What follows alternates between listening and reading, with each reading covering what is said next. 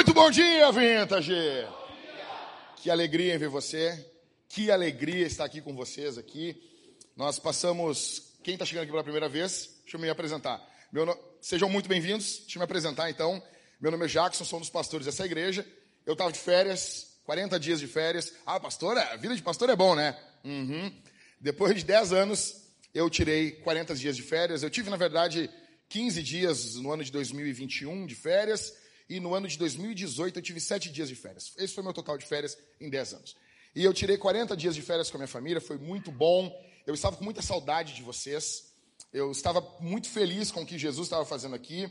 Eu pedi para os Vingadores virem aqui pregar para vocês. Um time de pastores. Foi uma benção. Como é que foi a série para vocês aqui? Foi bom? Não, foi bom ou não foi bom? Foi bom, né, meus irmãos? Foi bom. E eu sei que vocês já estão, ah, o fulano prega mais, o fulaninho já estão fazendo bolão aí, né? Que legal, que legal. Então, assim, deixa eu. Uh, tá gravando aqui na frente aqui? Tá gravando? Faz um corte disso aqui, porque eu não tive tempo de agradecer na internet. Eu quero agradecer aqui no púlpito, esse púlpito lindo, que eu vou agradecer por ele, que foi feito aqui. Mas eu quero agradecer ao pastor Daniel, ao pastor Alexandre, ao pastor Leon, pastor um, Rogério e o pastor Gessé, cinco pastores que vieram aqui pregar eh, na série Ofertando Meu Melhor Sermão. Eu fico muito feliz e eu creio que você viu um pouco mais da Igreja de Jesus, a diferença dela, cada pregador com estilo. Uh, o pastor Rogério veio aqui com gola clerical, outro pastor mais pentecostal, outro pastor, pastor Gessé. Com certeza ele falou muito de história para vocês. Foi ou não foi? muito fundo histórico e como aconteceu, é o jeito dele, né? Ele foi meu pastor, o pastor Daniel foi meu pastor, o pastor Leon foi meu pastor, o, e o pastor Gessé também. Então são homens de Deus, homens de Deus, tá bom? O Leon é um dos caras mais santos que eu já conheci na minha vida, pastor Leon. O pastor Rogério é o, é o, é o cara que eu queria ser filho. Eu digo sempre para ele, se eu fosse filho dele, eu ia ter sido um cara melhor, né? É uma pessoa sensacional, um, um, um irmão abençoado. Eu quero agradecer aqui no púlpito esses pastores, tá bom? E deixa eu dizer uma coisa, agora voltei eu para o púlpito e vocês vão ter que me aturar. Eu vou, eu vou contar, um, eu não devia contar isso aqui, eu vou contar uma, uma. Quando a gente é amigo, a gente não conta as coisas dos outros, tá? Mas eu vou contar uma coisa de um casal, eu não vou dizer quem eles são, para não expor o Dé e a Karina. Ah, toda vez que tem um homem bonito, charmoso, assim, o Dé me ensinou uma tática para fazer isso em casa. Toda vez que a tua mulher achar um homem bonito, ah, como ele é bonito, olha só que ator bonito, né? Tu pega, meu irmão, levanta a tua camisa, pega, bate na tua barriga e diz assim: não importa quem tu está olhando, essa é a tua realidade. É assim, né, Dé? Tu mostra assim, o teu marido sou eu, né? E eu faço isso lá em casa, né? Às vezes a gente está vendo umas músicas, assim, a Isabel gosta muito de ver clipe. E daí sempre eu volto para tocar o Bon Jovi. A Thalita, um dia, ela chegou assim, Thalita olhando o Bon Jovi cantando, ela disse, como ele é bonito, né, amor? Eu, ah, é bonito, é bonito. Tá, mas normal, né? Segue a vida, né?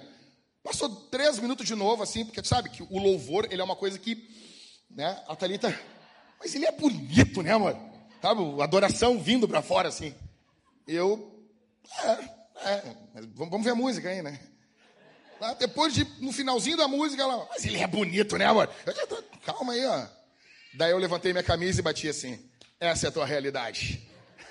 Tá bom? Então faça isso, homem. Vai ser uma alegria para sua esposa se ela elogiar o Van Damme, elogiar o Vin Diesel agora no, no Velozes Furiosos 10 aí. Ah, como ele é bonito. Tu levanta no meio de cinema a tua camisa e bate.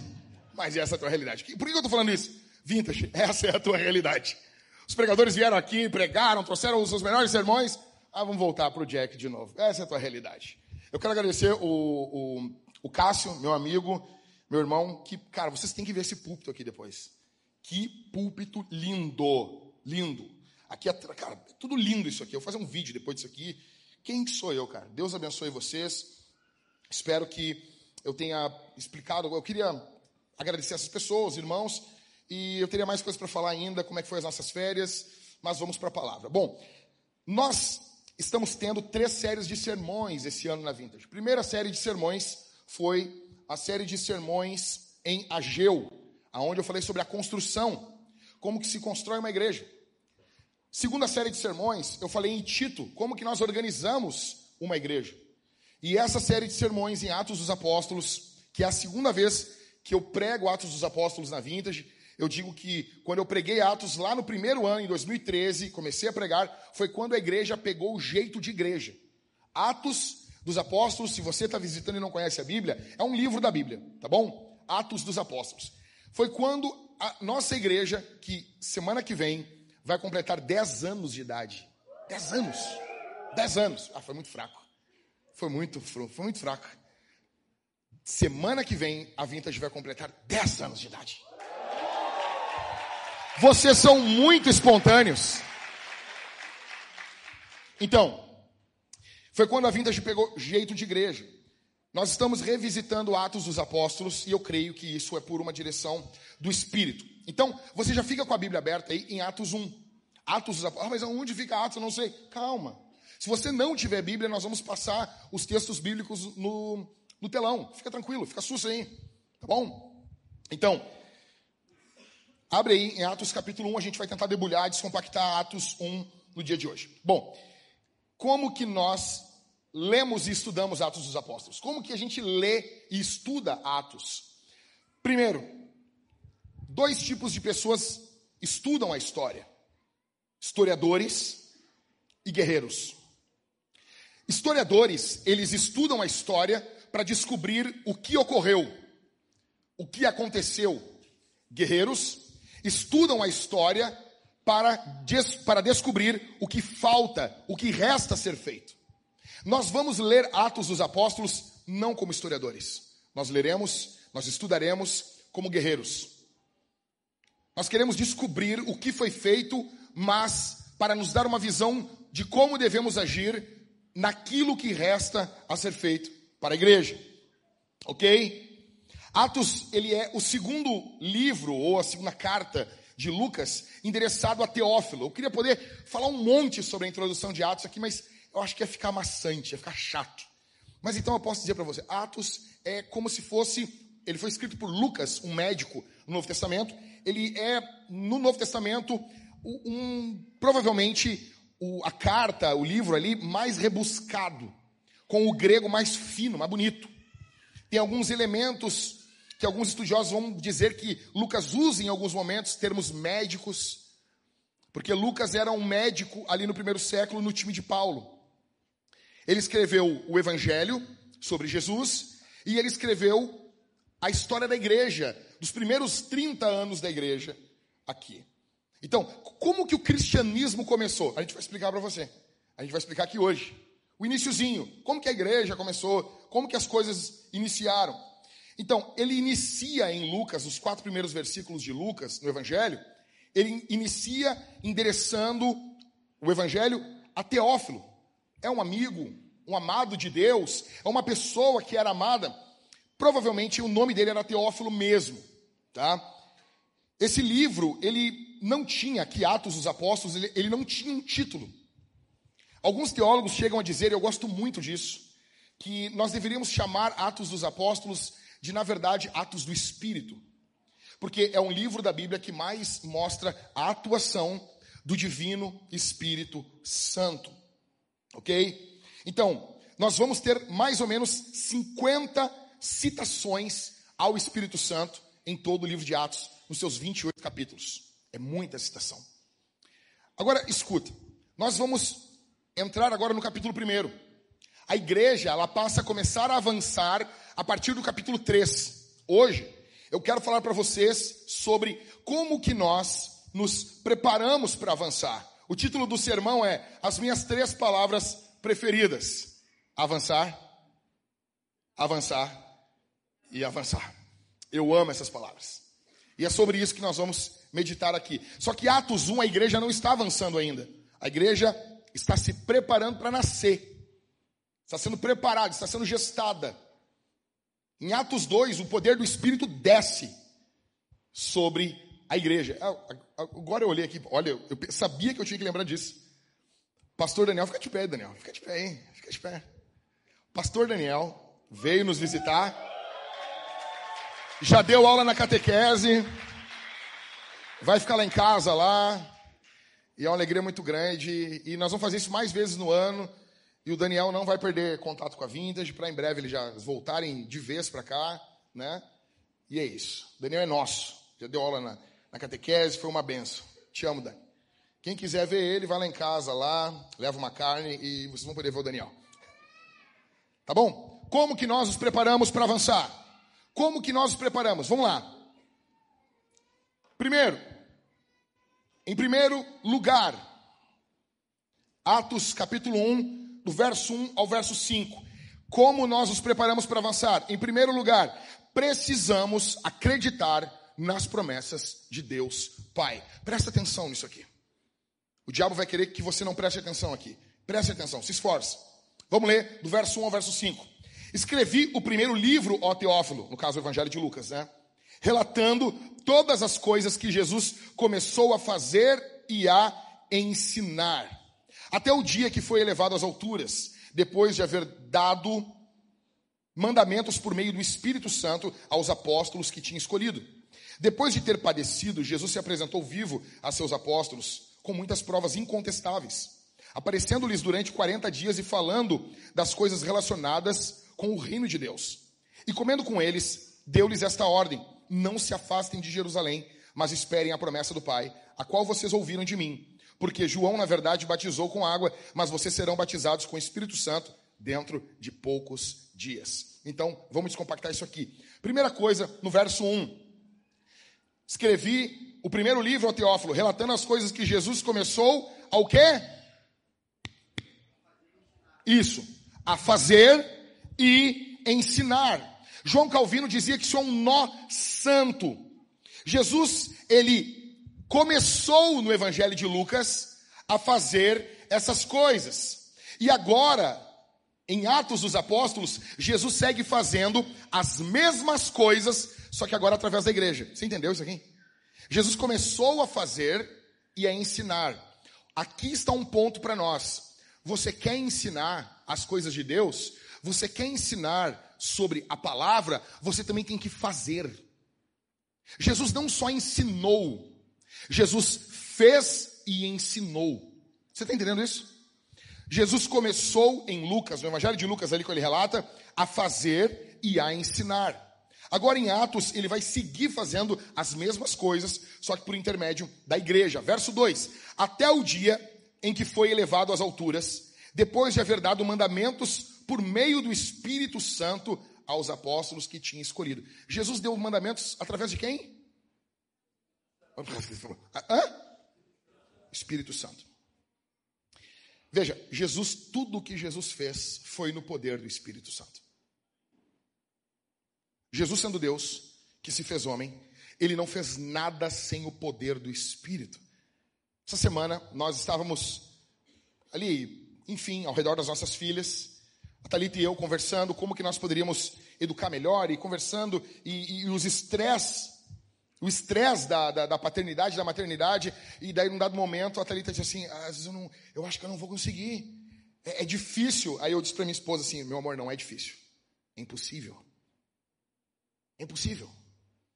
Ser um pai, impossível. Ser uma mãe, como a Bíblia manda, é impossível. Ter um casamento de verdade, é impossível. O problema é que nós queremos um casamento sem o poder do Espírito, sem Deus. Você não vai conseguir. O problema é que nós queremos criar filhos sem o poder do Espírito. Você não vai conseguir. Não é difícil. Ah, ficar casado é difícil. Não, não é não. Não é, não é difícil. Não é, pastor? Não, não é. É impossível. É impossível. Perguntaram para a mulher do Billy Graham, né? Billy Graham morreu com 99 anos. Perguntaram para a mulher dele assim, na época, eh, ela já, já bem idosa, né? Ficaram mais de 50 anos casados. Aí ela perguntou, minha irmã, a senhora já, todos 50, 60 anos de casado, a senhora teve vontade de se divorciar do reverendo Billy Graham alguma vez? E ela disse, divorciar? Não, mas matar ele várias vezes. Porque é impossível. Nós precisamos de Deus nós precisamos do poder do Espírito. Você quer criar filhos? Você precisa do poder do Espírito Santo. Nós precisamos do poder de Deus. Jesus, ele fez, ele deu mandamentos através do poder do Espírito. Terceiro, verso 3. Depois de ter padecido, Jesus se apresentou vivo a seus apóstolos com muitas provas incontestáveis, aparecendo-lhes durante 40 dias e falando das coisas relacionadas com o reino de Deus. Veja, Jesus tinha sido morto em Jerusalém. Ele tinha sido morto. Depois de três dias, ele está vivo, caminhando, pregando, falando. O Império Romano não conseguiu colocar as mãos nele. O Império Romano não teve como apresentar um corpo. Jesus, a vítima do Calvário, estava livre. Porque os homens não podem impedir a vinda do reino de Deus. Roma não teve condições. O STF não tem condições. Lula e seus capangas não têm condições.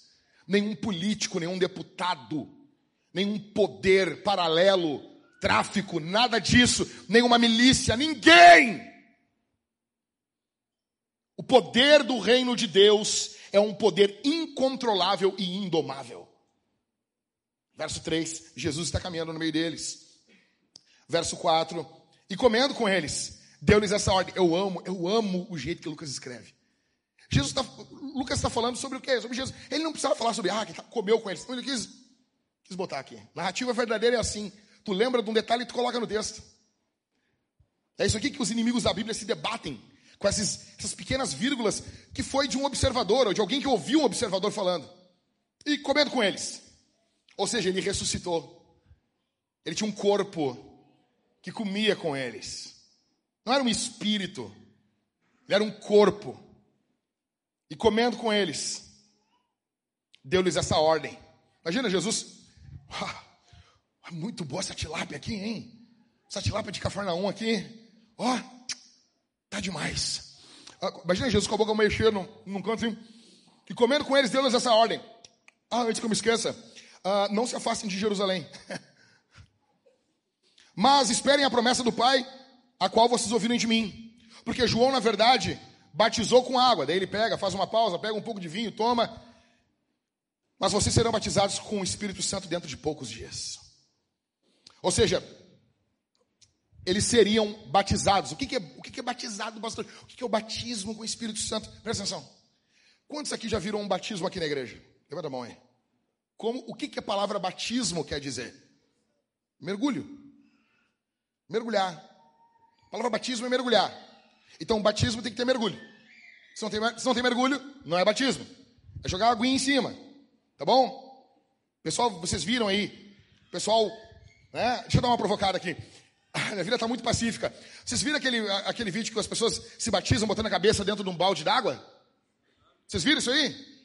Mandaram para mim, olha que horror, pastor, isso aí. Eu disse, que loucura, né? Tem gente que faz até com um pouquinho d'água na cabeça. Esses aí estão melhor.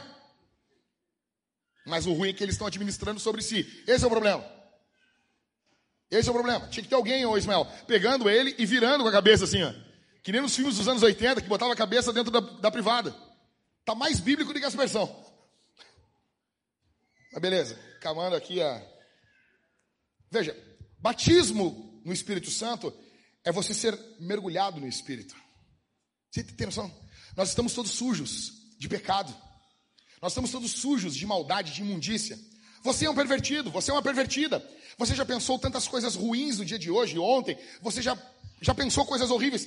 Que se nós colocássemos o telão aqui, só o que tu pensou, não o que tu fez, você ia embora e não voltava mais. Você é ruim, eu sou ruim. A gente é muito ruim.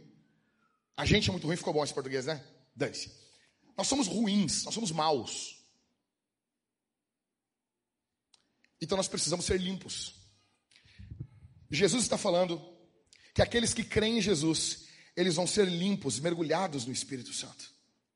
Eles são inundados com o Espírito Santo. Vai ter discussão, ah, isso é o falar em línguas, isso é a conversão. Meu velho, isso é o início da vida cristã, é o início de uma caminhada com Deus. Você precisa desse batismo.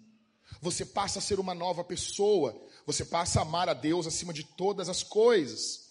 Deus vai fazer uma transformação na sua vida. A sua vida nunca mais vai ser a mesma. Como nos preparamos para avançar, vintage? Em primeiro lugar, precisamos acreditar nas promessas de Deus Pai. Existem promessas aqui. Todas as nossas necessidades, elas se encontram, elas encontram repouso nas promessas de Deus. Se você não acredita na palavra, se você não acredita nas promessas de Deus, se você não acredita na Bíblia, a sua vida nunca vai avançar. A sua família nunca será transformada, a sua vida nunca será mudada. O diabo sempre guerreará contra a Bíblia. A história da igreja, basicamente, é uma história defendendo da Bíblia. É uma história lutando pela palavra. O que o diabo quer fazer com você é isso. O diabo quer colocar dúvidas no teu coração contra a palavra. Você imagina? Você tem um médico e ele dá uma, uma, um diagnóstico para você. Você está morrendo. Você está morrendo.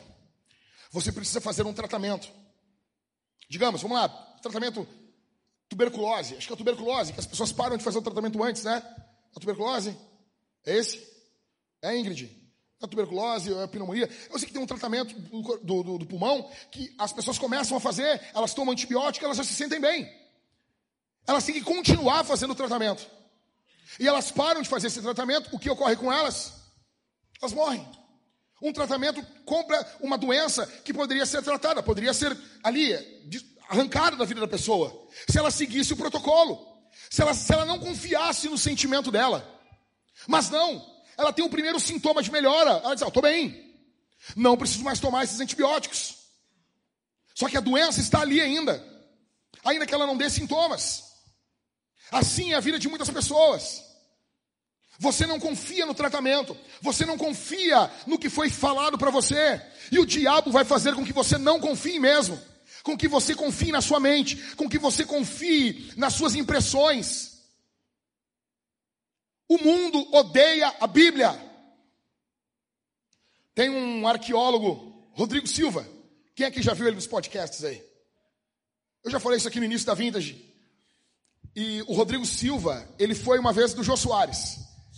Foi muito legal a entrevista dele no Jô. Foi muito legal. Lá está o Rodrigo Silva. E o Rodrigo Silva esfregando na cara do Jô, mas esfregando. Um milhão de evidências mostrando que a Bíblia é verdade. E o Jô Soares complicando. E o Jô Soares botando defeito. E o Jô Soares fazendo piada o tempo todo. O tempo todo complicando, dificultando, e o cara arqueólogo mostrando ali, nós encontramos isso, nós fizemos isso, eu estive lá no Mar Morto, eu estive não sei o que, eu, eu surfei lá no, no mar da Galileia, mostrando tudo. E o Jô Soares complicando. Dois ou três dias depois, foi Alcione.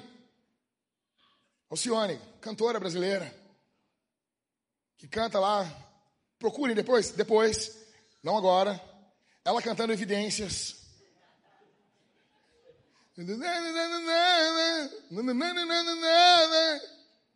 Cara, ela não sabe cantar o hino nacional, cara.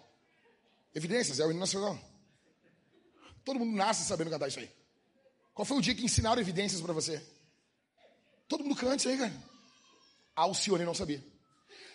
E a Alcione chegou com uma tatuagem de uma borboleta. E eu, Jô, e essa borboleta aí? Não, Jô, eu tenho uma conexão. Só faltou puxar aqui, né? Eu tenho uma conexão, Jô, com as borboletas. Uma vez eu sonhei. Por que, que tu botou essa tatuagem? Porque eu tive um sonho com uma borboleta. E a borboleta vinha flutuando. Ah, que legal. E ela vinha voando e pousou em cima ah, de um gnomo, não me lembro. E eu sei que ela viu nesse sonho e ela disse que borboleta é uma coisa muito espiritual. E ela tatuou uma borboleta. Olha que coisa mais chapada. Pergunta se o Jô Soares ficou complicando. Por quê? Por que, que não vai complicar com a borboleta? Porque a borboleta não aponta o dedo e diz assim: você está errado. Você tem que se converter. Você tem que se arrepender dos seus pecados. Você passa a sua vida toda dando, dando trambique. Você é um mentiroso. Você vive com uma máscara. Deus o tempo todo está falando na Bíblia com a gente: tira a máscara. Tira a máscara. Deixa as pessoas ver quem você é de verdade. A borboleta não faz isso. A tatuagemzinha de borboleta não faz isso. Então, as pessoas vão o tempo todo contrariar a Bíblia. porque a Bíblia contraria a vida delas. Como nós nos preparamos para avançar? Em primeiro lugar, Dane-se o que a cultura está dizendo, foque-se na Bíblia, confie nas promessas de Deus. Ah, pastor, tá bom, eu confio. Como que tu sabe que tu confia? Olha comigo aqui. Quatro marcas daqueles que confiam nas promessas de Deus. Em primeiro lugar, obediência. Jesus falou para eles. Eles obedeceram o que Jesus falou. Jesus deu mandamentos para esses caras. Esses caras confiaram no que Jesus disse, então eles obedeceram. Jesus disse: Não se ausentem de Jerusalém. Peraí, gente, olha para mim aqui. Que, que não era para se ausentar de Jerusalém? Por que que, vou melhorar a pergunta, por que que era ruim ficar em Jerusalém? Por que que tem que ter um mandamento, não se ausenta de Jerusalém? Por quê? Velho, mataram Jesus em Jerusalém, dez dias atrás. Não, dez dias não.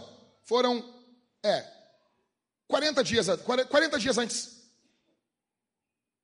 43 dias, na verdade, contando os dias da ressurreição ali, 42, 43 dias, mataram Jesus, mataram o líder. O normal era vazar dessa cidade. O normal era não querer ficar em Jerusalém. Aí Jesus está ali com eles, comendo um purê de batata com filé de tilápia, e Jesus diz assim: Ah, ó, atenção, não é para sair de Jerusalém.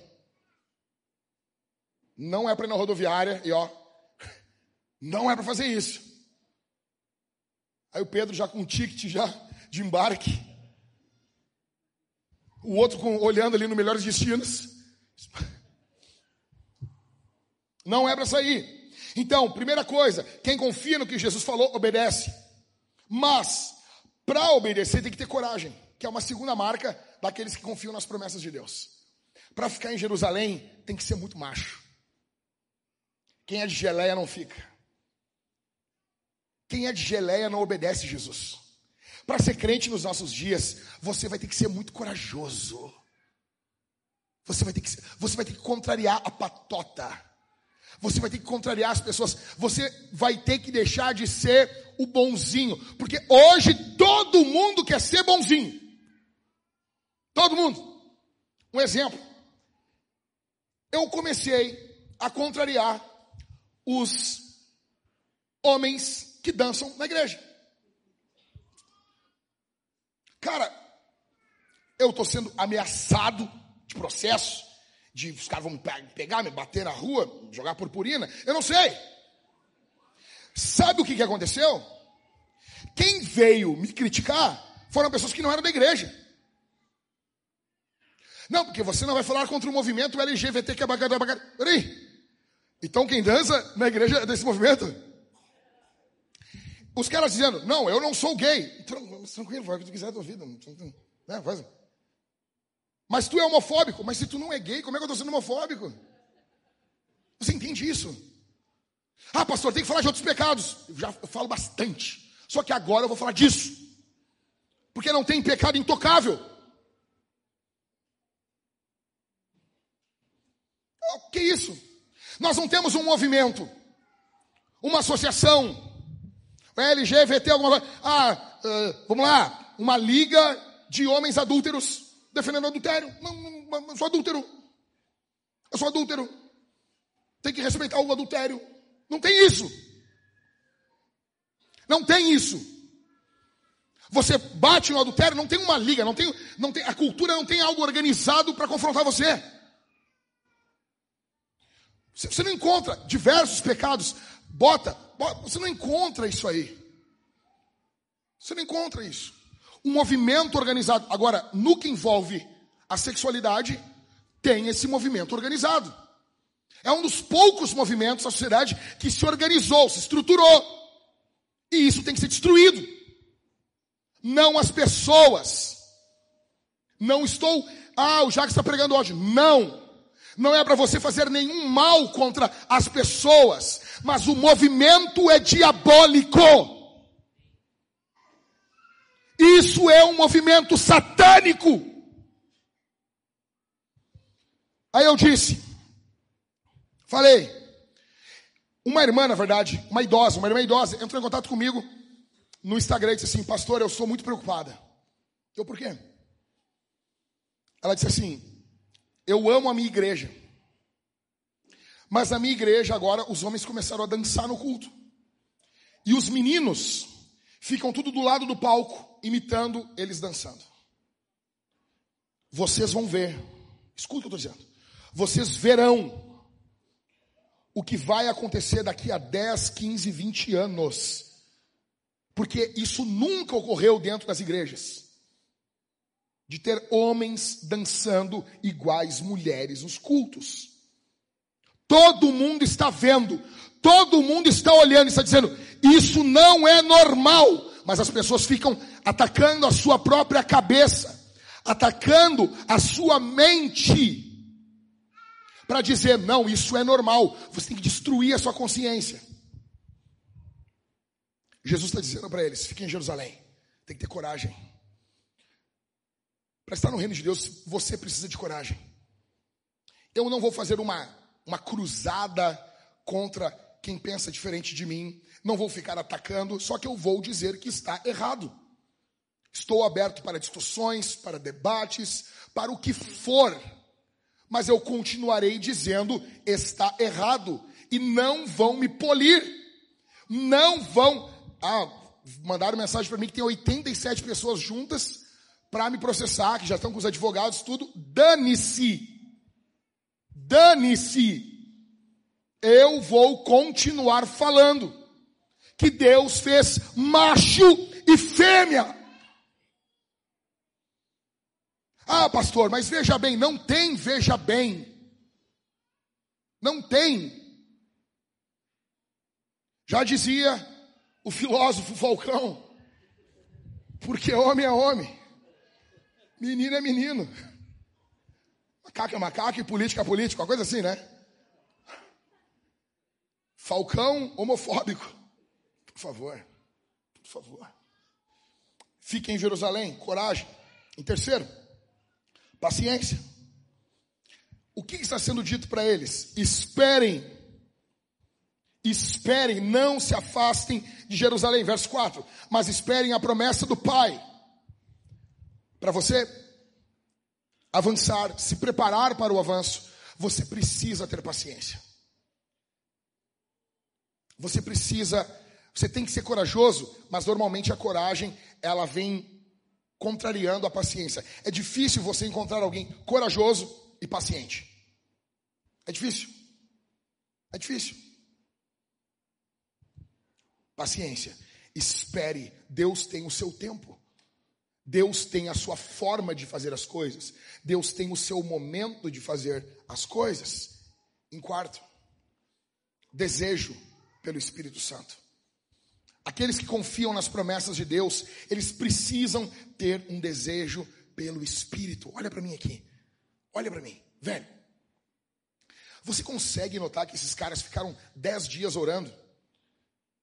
Eles tinham um desejo muito grande pelo Espírito Santo. A nossa geração hoje não consegue ficar 20, 30 minutos, uma hora de joelho. Não conseguimos. Por quê? Porque não desejamos. Agora vai ver. Em outubro ou setembro vai ser lançado o iPhone 15, eu acho. É, é, é o 15? É, ou vai ser ou vai ser um outro nome? Alguma coisa. Como é número, como é, é fechado, provavelmente a Apple vai fazer alguma coisa diferente. 15 Lite Plus, alguma coisa assim. E vai vir com menos alguma coisa na caixa. Entendeu? Cada vez vem com menos coisa. No iPhone 20 vem só a caixa. Cara, quando lançarem esse iPhone, as pessoas vão fazer fila na frente das lojas. Por quê? Porque elas desejam isso. Porque elas têm um anseio por isso. O que falta para você, o que falta para mim, é um desejo pelo Espírito. É um desejo pelas coisas de Deus. É um desejo por Deus. Ok? Então, como nós nos preparamos para avançar? Em primeiro lugar, acreditando nas promessas de Deus. Em segundo, como nos preparamos para avançar? Em segundo lugar, precisamos ter uma visão exaltada de Jesus verso 6 ao verso 11. Lê comigo aí. Então, os que estavam reunidos com Jesus lhe perguntaram: Eu amo isso, cara. Será este o tempo em que o Senhor irá restaurar o reino Israel? Verso 7. Jesus respondeu: Não cabe a vocês conhecer tempos ou épocas que o Pai fixou pela sua própria autoridade. Vou abrir um parênteses aqui. Então, provavelmente, Jesus vai restaurar Israel. Porque Jesus não fala assim. Ah, fica quieto aí, seu bobalhão. Que, que papo é esse de restaurar Israel? Eles perguntam para Jesus: Jesus, vai ser esse o tempo? Pô, os caras olharam, Jesus ressuscitou, o Império Romano não pega ele, pô, ele vai restaurar o reino político de Israel. Vai ser esse tempo por agora que o Senhor vai restaurar o reino aí? Aí Jesus, não compete a você saber os tempos. Opa, então quer dizer que vai ter esse tempo. Fecha parêntese, isso é só para brincar com a tua imaginação. Volta comigo para o texto, tá bom? Verso 7. Jesus respondeu: Não cabe a vocês conhecer os tempos ou épocas que o Pai fixou pela sua própria autoridade. Verso 8. O foco aqui não é a restauração do reino de Israel. O foco está no verso 8. O coração do livro de Atos é o verso 8 do capítulo 1. Aqui está o coração. Vamos lá? Mas vocês receberão o quê? O que, vintage? Poder. Poder. Ao descer sobre vocês, quem? O Espírito Santo. E serão minhas testemunhas, tanto em Jerusalém, como em toda a Judéia, Samaria e até os confins da terra. Verso 9. Depois de ter dito isso, Jesus foi o quê? Jesus foi elevado às alturas, à vista deles, e uma nuvem o encobriu dos seus olhos. Jesus não foi desaparecendo assim, Éder, que nem um espírito, vai desaparecendo, desaparecendo, não. Como que acabou assim a vida de Jesus diante dos olhos dos discípulos? Como que encerrou a história de Jesus com o corpo físico nessa terra? Ah, ele foi esmaecendo, esmaecendo, que nem na foto de De Volta para o Futuro, quando o Mark McFly, ele vai, ele vai ficando assim cada vez, vai apagando, apagando, apagando, perdendo os dedos, tocando Johnny B. Good, né? Não. Jesus foi subindo. Pastor, como, como que ele foi subindo? Tipo o homem de ferro. Imagina, Jesus vai subindo. Imagina isso, cara. Então, pastor, mas o que quer dizer isso? Quer dizer exatamente do jeitinho que está na Bíblia. Ah, pastor, vocês estão falando que um homem voou, então. A gente está falando que esse homem é Deus. A gente está falando que esse homem criou todas as coisas. A gente está falando que esse homem vai julgar você. Vai julgar toda a história. A gente está falando que esse homem tem todo o poder. E ele começou a subir a flutuar. Ah, isso é loucura para mim. Isso é loucura para o mundo todo.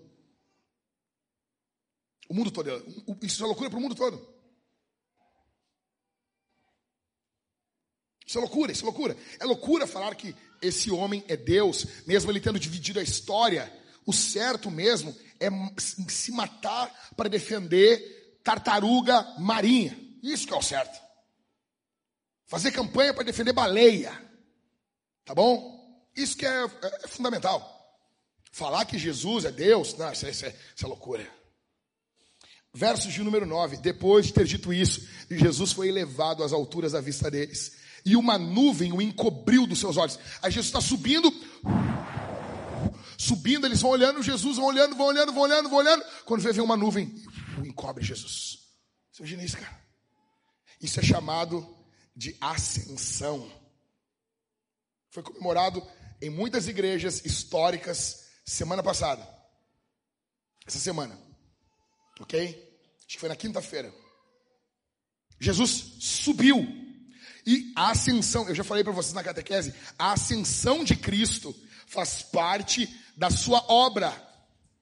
Ele está fazendo o oposto do que Adão fez. Adão nos derrubou. Adão derrubou, houve uma queda O pecado entrou na humanidade. Em Cristo, Ele está nos elevando. Jesus sobe, uma nuvem encobre. Verso 10. Estando eles com os olhos fixos no céu, enquanto Jesus subia, eis que dois homens vestidos de branco se puseram ao lado deles. Você já viu essa cena no centro de Porto Alegre? Quando eu era criança, curi, adolescente, a gente, eu e meus amigos, a gente parava no centro de Porto Alegre e a gente virava a cabeça para cima de um prédio. E, cara, nós ficava olhando e conversando e olhando. Cara, não dava cinco minutos. Quando a gente tinha dez pessoas ao nosso redor, cara. E as pessoas olhando. E daí a gente começava a rir e ir embora. Meu amigo falava, eu me lembro como se fosse hoje. O nome do cara, do, do, do sem vergonha, era Jackson também. E ele ficava assim, Tibis, não pula, não pula. Aí ele vai pular. Tibis, fica. E o cara, quem é Tibis? E ele dizia, é o meu gato. E as pessoas se juntando. Está acontecendo exatamente assim. Jesus está subindo, os caras estão olhando para o lado, aí junta esses dois homens, que são anjos. Eles chegam e dizem assim: Homens da Galileia, por que, que vocês estão olhando para as alturas? Esse Jesus que foi levado do meio de vocês para o céu virá do modo como vocês o viram subir. Jesus vai voltar. Como assim? Como, como assim? É exatamente assim. Exatamente desse jeitinho. Mas Jesus vai descer. Exatamente assim. Peraí, Jackson. Tu não está falando só que, que vocês acreditam que um homem flutuou. Está falando que ele é Deus. Uhum. E está falando que ele vai voltar. Sim. E vai ser louco esse dia. E a gente está esperando. Isso vai acontecer. E ele vai colocar ordem nessa bagaça aqui. E quando Jesus voltar, vai ser Deus dizendo: acabou a palhaçada. Ele vai voltar do mesmo jeito que vocês viram ele subir. Agora nota uma coisa: a gente leu 11 versículos. Nos primeiros 11 versículos do livro de Atos, o nome de Jesus é citado sete vezes. Eles citam sete vezes o nome de Jesus e todos os demais versículos estão falando sobre Jesus. É aqui que a igreja nasce. É aqui. Sabe qual é a maior tragédia dos nossos dias? A maior tragédia dos nossos dias não são as tragédias da Amazônia, ou as tragédias políticas, do judiciário, legislativo. Não. As maiores tragédias dos nossos dias não são as tragédias das mídias sociais. Tragédias que você vê todo dia no seu celular, no seu smartphone, não. A maior tragédia dos nossos dias é um cristianismo sem Cristo, é um cristianismo sem cruz, é um cristianismo sem ressurreição, é um cristianismo sem vitória contra o pecado, é um cristianismo sem santidade. A igreja nasce encharcada de Jesus. Os primeiros 11 versículos da história da igreja, o assunto não é a igreja, o assunto é Jesus. É tudo sobre Jesus. É tudo sobre Jesus. Agora, veja comigo, verso 8. O que que Jesus mandou a gente fazer? No verso 8. Ele fala: Fiquem em Jerusalém, e vocês vão ser minhas testemunhas, tanto em que? Aonde? Jerusalém? E até os confins da terra. Do capítulo 1 ao capítulo 7 de Atos, eles vão ficar em Jerusalém e eles vão avançar em Jerusalém. Do capítulo 8 ao capítulo 12, eles vão avançar para Samaria. E do capítulo 9 ao capítulo 28, do capítulo 13, perdão, ao capítulo 28, eles vão alcançar os confins da terra. Agora, o, o que me deixa espantado é que quem é que está dando essa ordem? Quem está dando essa ordem é alguém que subiu aos céus. Eles têm uma visão de um Cristo exaltado. Esse Cristo exaltado deu mandamentos. Por que, que você e eu muitas vezes não obedecemos Jesus? Porque o nosso Jesus é um Jesus diminuído. Você se relaciona mentalmente com um Cristo pequeno, com um Cristo fraco, com um Cristo anêmico, com um Cristo que é como uma estátua. que não pode fazer nada, com um Cristo que é como de um filme, que está preso em um roteiro. Não é o Cristo da Bíblia. O Cristo da Bíblia é livre, é exaltado, é grandioso. E veja, Jesus mostra a Trindade aqui. A Trindade ela conspira para o avanço da missão. Verso 7. Quem que determina no verso 7? Olha comigo aí. Quem determinou? Verso 7. Hã? O Pai. Então, o Pai, Deus Pai. Quem que desce sobre os discípulos? E quem é pregado pelos discípulos? Jesus. Eles têm o Pai determinando, o Espírito Santo descendo e Cristo é pregado pelas testemunhas. Escute. Se nós não nos envolvermos na missão, se nós não nos envolvermos com os perdidos, se nós não pregarmos o Evangelho, se nós não plantarmos igrejas, se nós não acolhermos esses que estão quebrados pelo pecado, pelo diabo e pelo mundo, nós estaremos em dissonância com Deus. Deus está tocando uma nota, salva os pecadores, pecadores se arrependam, e a igreja está tocando uma outra nota, e a igreja passa a ser desafinada com o céu.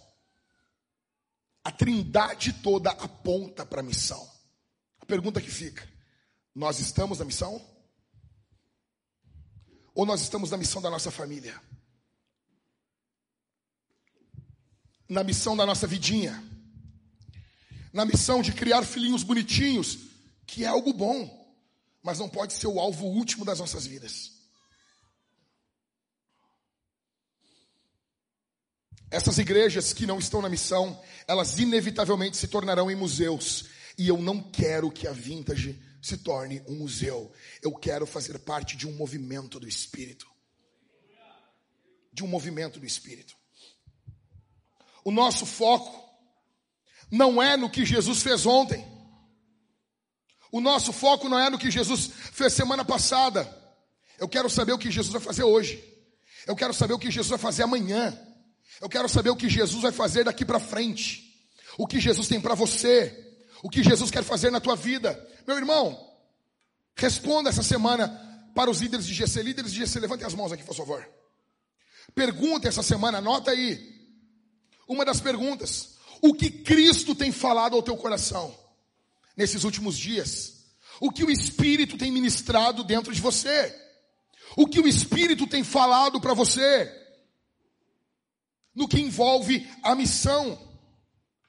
Veja, Jesus fala sobre um poder que vai descer sobre eles. A pergunta é: que poder é esse que desce sobre aqueles que recebem o Espírito Santo? Que poder é esse? Que poder? Em primeiro lugar, o poder para testemunhar Jesus. A palavra testemunha, no grego, ela é a mesma palavra para mártir. Você precisa do poder do Espírito Santo. Sabe por que você nunca ganhou ninguém para Jesus? Porque falta esse poder de você. Ah, pastor, mas é que, é que assim, para o pastor é mais fácil, né? O pastor é uma pessoa que fala mais, é mais extrovertida. Isso é desculpa de Satanás dentro do teu coração. E você está colhendo o que o diabo diz. O Espírito Santo é maior do que a tua timidez. Fim. Você precisa do poder do Espírito Santo para falar de Jesus para o teu vizinho. Você precisa do poder do Espírito Santo para falar de Jesus para o teu esposo. Você precisa do poder do Espírito Santo para falar de Jesus para o teu colega de trabalho, para a tua filha, que está sendo abraçada pelos valores do mundo. E segundo, esse é o poder para vencer o pecado. E deixa eu dizer um negócio para vocês. Direto vem pessoas falando comigo. Eu vi o pastor, vi um pedaço do sermão do pastor Everton aqui para os homens. Deve acontecer isso contigo também, Ever. As pessoas chegam e dizem assim: Ah, Jack, pastor Everton, pastor Daniel, eu fiz tudo. Eu fiz tudo certinho. Eu fiz tudo o que a Bíblia manda. Mentira, seu vagabundo. E eu não consegui. Ah. Eu não consegui vencer o pecado. Tá lá. Cadê tua esposa? Não tá. E essa outra mulher aí? Não sei.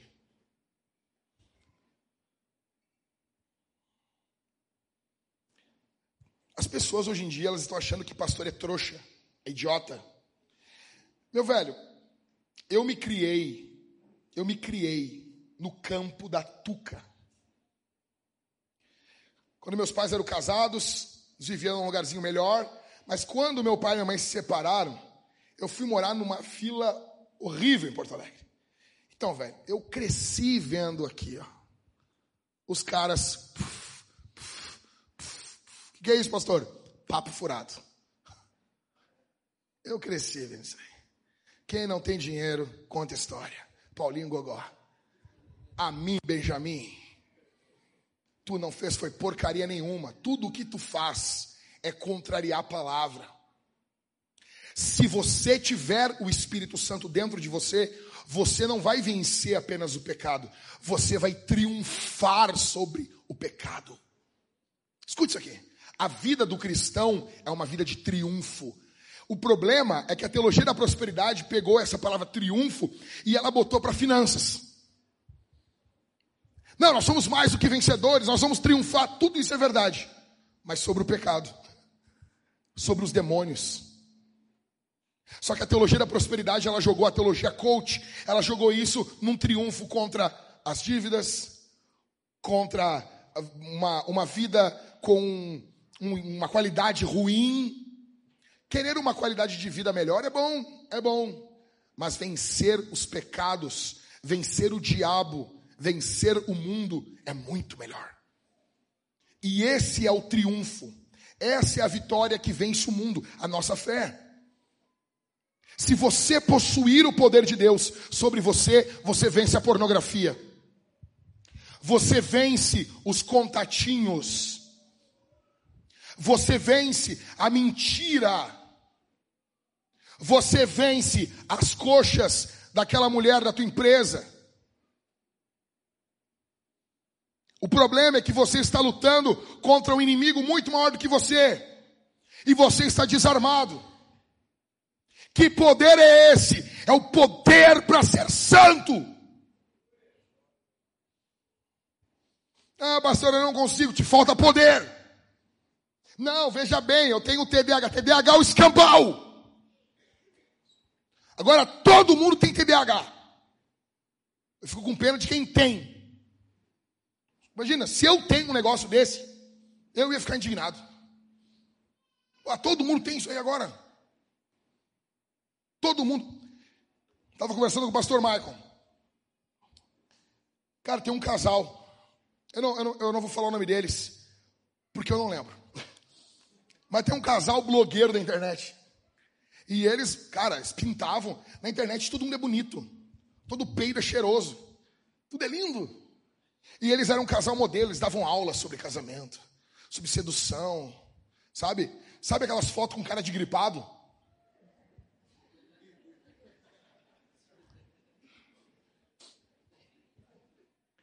Por que, as pessoas acham que com cara de gripada elas ficam sedutiva? Teve um pessoal que viu uma foto minha. Ah, tô querendo fazer cara de sedução. Eu disse, não, eu estava gripado. Eu estava gripado mesmo.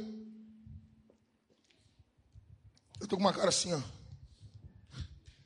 Aí, eles estavam vivendo juntos 16 anos. 16, 17. É quase o tempo que a Thalita e eu temos de casado. E aí eles fizeram, foram lá no, no, nos nos negócios, fazer lá os exames, e um tinha. A Thalita não está aqui, céu com a, com a Maria. O que, que, que, que ela tinha, amor? A mulher era TDAH e o cara era o autismo. Eu sei que era um, um negócio que era contra o outro. Era o, um oposto do outro. Das doenças da moda. Que todo mundo tem. Eu sei que existem autistas e gente que tem TDAH. Tá bom? Mas eu sei também que existe um super estímulo hoje querendo empurrar remédio para todo mundo. Ok? Aí, o que ocorreu com esse casamento? O autista vivia a vida dele de autista, tinha um pequeno grau de autismo, passou a justificar todos os erros dele com base no autismo. A TDAH começou a justificar tudo que ela fazia. Era culpa do TDAH, da TDAH dela. O que, que aconteceu com os dois? Passaram a não pedir mais perdão para o outro. Passaram a não aceitar mais a sua culpa. Porque a culpa não é minha, a culpa é do meu corpo. Você entende isso? Você entende quando você joga a culpa? A culpa não é minha. Não, veja bem. Veja bem, não, assim, eu estou fazendo uma mudança de sexo porque eu nasci no corpo errado. Quem te disse isso? Quem te disse isso? Não, porque a minha mente, a, a, minha mente é desse jeito, então eu mudo o corpo. A Bíblia é o contrário. A Bíblia diz o quê? Renove o quê? A vossa mente. Se a tua mente pensa errado, você confronta a sua mente. Mas a cultura não aceita o confronto da mente. Ok? Você não quer ser o vilão da sua história, você quer ser o herói da sua história. E você não é o seu herói. Jesus é o herói. Aí o casal se separou. Por quê? Pegaram, talvez os dois fossem mesmo. Ela com TDAH ou autismo e ele, ou com, não sei qual. Eu sei que era um diferente do outro. Talvez eles tivessem realmente esse diagnóstico. Só que isso não ignora o pecado, a necessidade de perdão, da humildade, do sacrifício de Jesus. Você não chega na cara do seu chefe e diz assim: ah, eu fiz desse jeito, porque eu tenho TDAH. Eu te dou 3 milhões de reais para você chegar um, um mês no horário no trabalho. Eu duvido, tu esmaga o teu TDAH, tu pisa por cima dele. Tu vai conseguir, meu velho. O problema é que nós queremos sempre colocar desculpas para aquilo que nós precisamos de perdão de Cristo. É a mesma coisa, chega agora. Ah, meu amor, eu fiz o exame de testosterona, minha testosterona está muito alta, por isso que eu estou com três mulheres na rua. Dá, tá valendo isso aí? Tá valendo isso? Não, não. A tua texto está alta? Legal, bate a cabeça na parede. Não, eu briguei na rua ali com um cara, ele deu um tiro no meio da cabeça dele, porque eu estou muito nervoso, eu estou com a testosterona muito alta. Nós vamos aceitar isso aí? Não. Não, cara. Você precisa de poder para vencer o pecado. E parar de culpar as coisas. Eu sei que vão distorcer o que eu estou falando, mas dane-se. Vamos lá. Que poder é esse? Poder para vencer Satanás e seus demônios. O diabo ele vai colocar pensamentos mentirosos dentro da tua cabeça. O diabo vai querer distorcer o teu amor pela tua esposa. Vai querer distorcer o teu amor pelo teu marido, pelos teus filhos. O diabo vai querer destruir você. E o diabo, ele vem para matar, roubar, destruir. Ele vai querer arregaçar, arrebentar com a tua vida. Como que você vence isso? Pelo poder do Espírito. Por que, que esses discípulos triunfavam sobre os demônios? Por que, que eles triunfavam? Por que, que nós vamos ver em Atos uma hora que, cara, o cara vai expulsar o demônio e o demônio toca eles correndo pelado, cara. Você imagina isso? Corrida de nudismo. Nos Atos dos Apóstolos, tem tudo aqui. A Bíblia tem tudo. Cara, da onde vem esse poder? Eu me lembro com, com 15 anos, eu estou caminhando na rua, eu, eu parecia um pirulito. Era só cabeça e joelho. E eu estou caminhando na rua, caminhando com a minha Bíblia debaixo do braço, eu e um amigo meu, e de repente vinha um cara, meu, muito estranho. E ele veio querendo brigar com a gente, e de repente, o meu amigo, o André, ele levantou a mão assim, em nome de Jesus eu te repreendo, assim. E o cara caiu. Pluf. E foi a primeira vez que eu vi um pé redondo se manifestando, cara. Por que pé redondo? Porque toda vez que você fala o nome de Jesus, ele cai. Cara, e eu olhei aquele cara estribuchando no chão, e eu, cara, eu devia ter uns, eu tinha uns 15, 16 anos, o André tinha uns 18, 19. E uma autoridade do Espírito. E o André dizendo, eu te repreendo em nome de Jesus. Nos abaixamos, começamos a orar, e eu olhando aquilo assim, com os olhos arregalados, e eu virei para o André e eu disse, Bah, meu, igual Josué Irion. Quase que o endemoniado diz: Vamos rápido, não está confortável essa situação. Eu já contei para vocês que eu já briguei na frente do endemoniado, né? Eu já contei para vocês isso? Eu era garoto com uma vontade de expulsar demônio, uma vontade de expulsar um demônio, sabe? Demoninho, demoninho. Uma vontade assim, de expulsar demônio.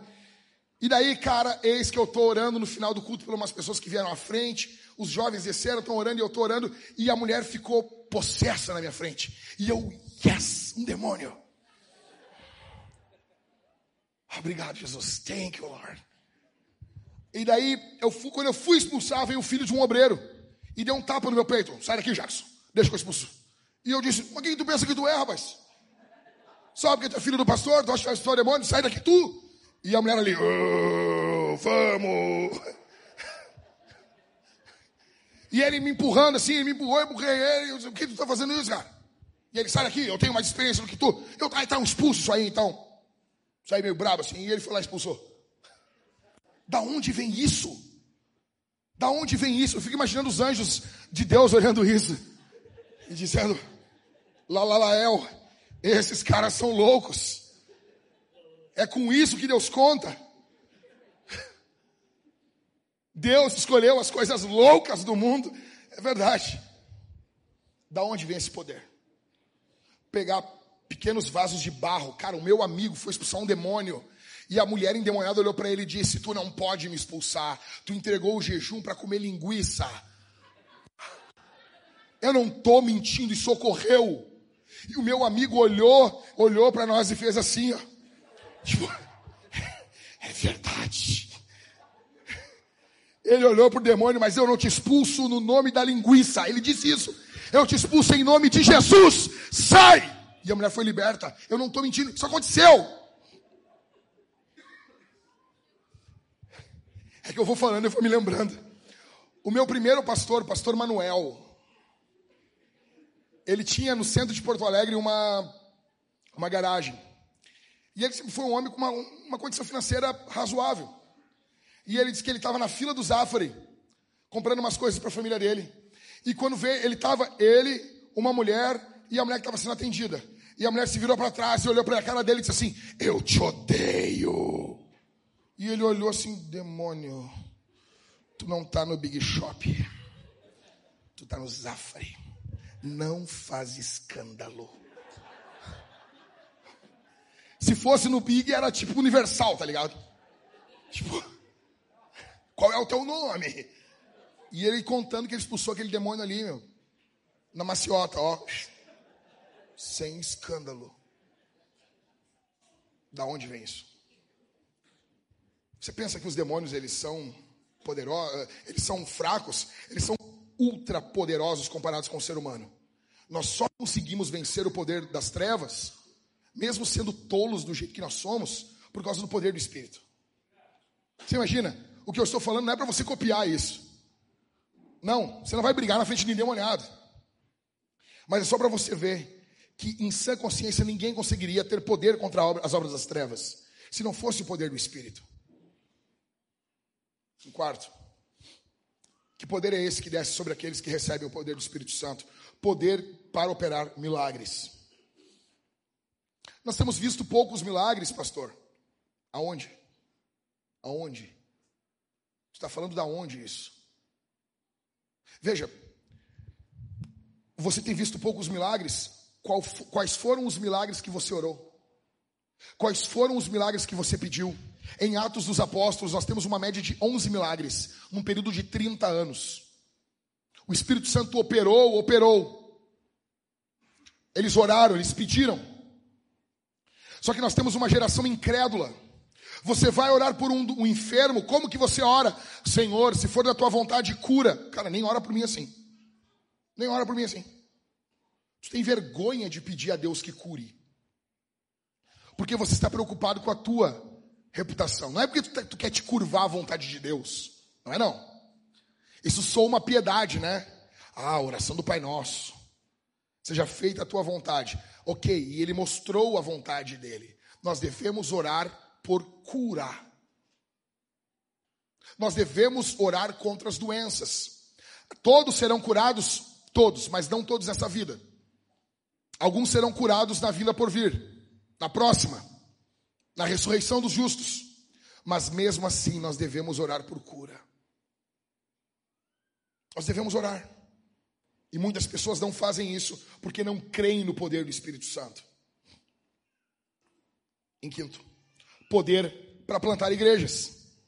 Como que se planta igrejas? Pelo poder do Espírito Santo. Você não consegue avançar as igrejas, a plantação de igrejas, sem o poder do Espírito. A única forma de evangelismo eficaz é a plantação de novas igrejas. Nós queremos plantar uma igreja, duas igrejas, talvez no final desse ano. Como nós faremos isso? Não temos recursos. O Espírito Santo pode levantar recursos. O Espírito Santo pode levantar trabalhadores. O Espírito Santo pode dinamizar algo poderoso na nossa igreja. O Espírito Santo pode fazer isso. Veja, veja, o que ocorreu com esses discípulos? Atenção aqui. Eles tiveram uma visão exaltada de Jesus. Correto? Sim ou não? Jesus levantou, subiu diante deles. Ao terem essa visão exaltada de Jesus, semana que vem eu vou falar para vocês, eles são cheios do Espírito. E eles são cheios de Deus. E ao serem cheios de Deus, eles têm uma visão mais exaltada de Jesus. E ao terem uma visão mais exaltada de Jesus, eles são mais cheios do Espírito.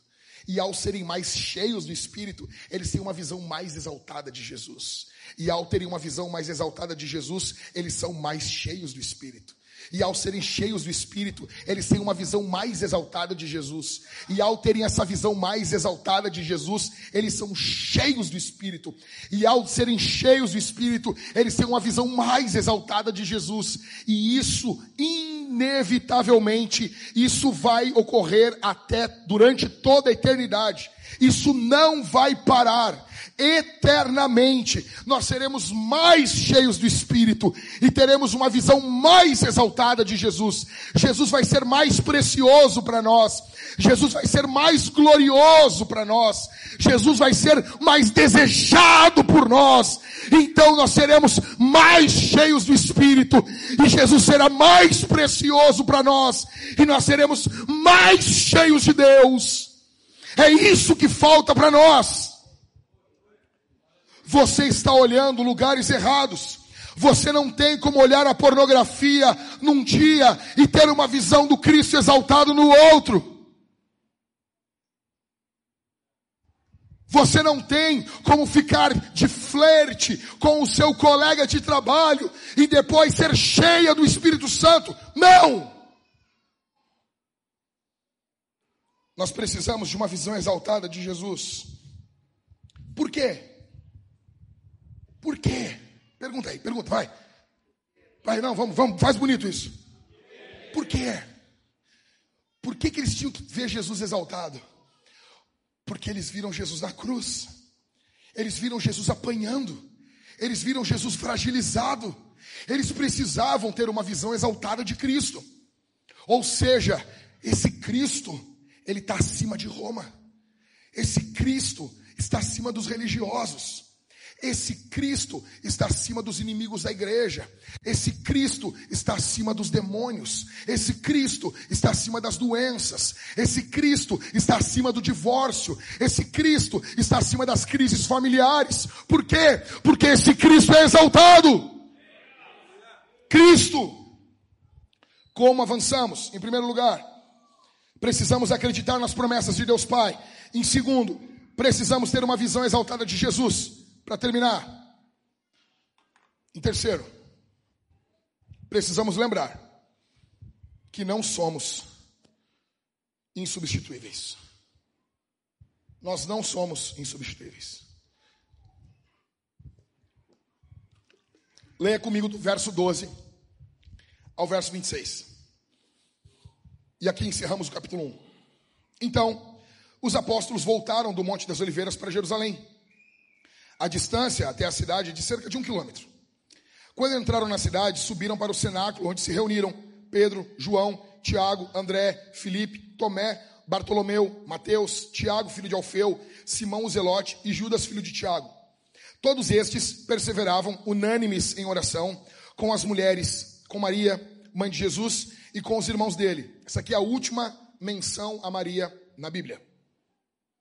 Naqueles dias, Pedro se levantou no meio dos irmãos, que formavam um grupo de mais ou menos 120 pessoas, e disse: Irmãos, verso 18: Era necessário que se cumprisse a escritura que o Espírito Santo predisse pela boca de Davi a respeito de Judas, que foi o guia daqueles que prenderam Jesus. Ele era um dos nossos e teve parte neste ministério. Ora, este homem adquiriu um campo com o preço da iniquidade e, caindo de cabeça, rompeu-se pelo meio e todos os seus intestinos se derramaram. Judas se enforca, está preso em um galho seco, ressequido, velho, e esse galho, perto de um penhasco, se, se rompe e ele cai, ocorrendo o que o apóstolo Pedro está falando aqui. Ok? Verso 19: Isso chegou ao conhecimento de todos os moradores de Jerusalém, de maneira que em sua própria língua esse campo era chamado Aceldama, isso é, campo de sangue. E Pedro continuou: Porque está escrito no livro dos Salmos: Fique deserta a sua morada e não haja quem nela habite, e que outro tome o seu encargo. Portanto, é necessário que dos homens que nos acompanharam todo o tempo em que o Senhor Jesus andou entre nós, começando no batismo de João até o dia em que foi tirado do nosso meio e levado às alturas, um destes se torne testemunha conosco da sua ressurreição. Então propuseram dois: José, chamado Barsabás, também conhecido como Justo, e Matias. E orando, disseram: Tu, Senhor, que conheces o coração de todos, revela-nos qual dos dois escolheste para preencher a vaga deste ministério e apostolado, do qual Judas se desviou, indo para o seu próprio lugar. Depois fizeram um sorteio e a sorte caiu sobre Matias, que foi acrescentado ao grupo dos onze apóstolos. Eu vou encerrar rápido, presta atenção. Jesus subiu aos céus. Eles estão, entre parênteses, sozinhos. Como que eles seguiam para a continuidade da igreja? Como que eles seguiam? Pedro se levanta e cita um texto de Salmos. A escritura guia a igreja. Eles vão fazer o que agora? Substituir o apóstolo Judas. Judas andou com Jesus, Judas viu sinais, Judas ouviu sermões, Judas teve um cargo apostólico. Mas continuou Judas. E ele foi substituído. Você não é insubstituível. Você tem que se lembrar disso. Eu fiquei 40 dias longe da igreja. A igreja continuou. Se eu morrer hoje, a igreja segue. E talvez melhor ainda do que comigo pastoreando a igreja. É bondade de vocês comigo. Eu amo vocês. A Vintage é minha filha mais velha. Semana que vem faz 10 anos. Só que eu não sou insubstituível. Judas não era. Judas era um apóstolo. Cara, tu tem noção do que é isso? Ele andou com Jesus, ele viu, ele viu a cara de Deus. Ele viu Deus dormindo. Ele pousou nas mesmas casas que Jesus pousava. Ele andou com Jesus, ele comeu, ele ele ele comeu refeições junto com Deus. E ele foi substituído, cara. Nós precisamos nos lembrar aqui em Atos dos Apóstolos que não somos insubstituíveis. Como que eles escolhem os líderes? Verso 21 ao verso 26. Eles oram. Olha a forma como eles oram.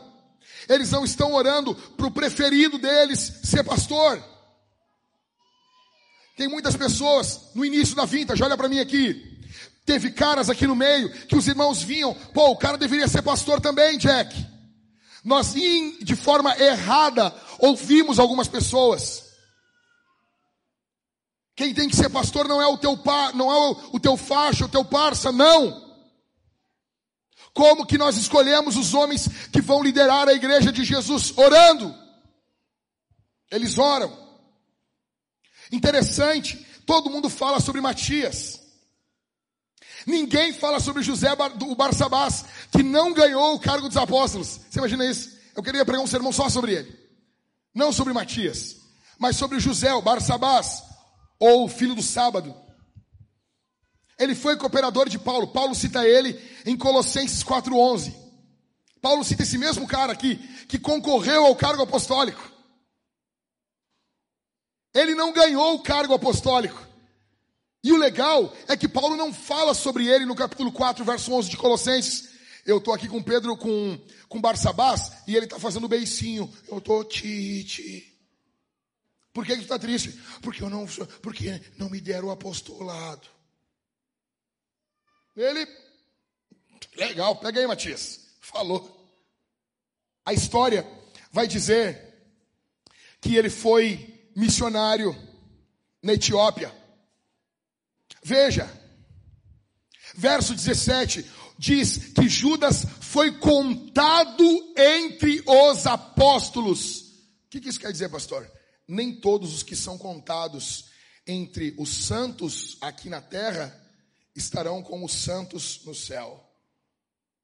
Você pode fazer parte da igreja hoje e você ir para o inferno amanhã, se você estiver apenas na igreja e não estiver em Cristo. Você precisa de Jesus. Jesus tem que tirar a tua máscara aqui.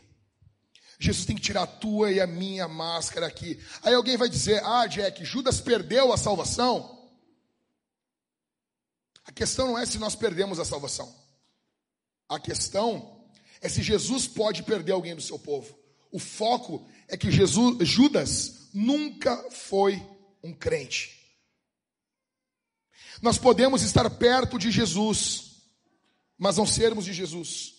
Podemos estar perto de pessoas que amam Jesus, mas nós não amarmos Jesus. Nós podemos estar em uma comunidade que ama Jesus. Você pode ser filho de uma mulher que ama Jesus e você não ama Jesus. E você ir para o inferno.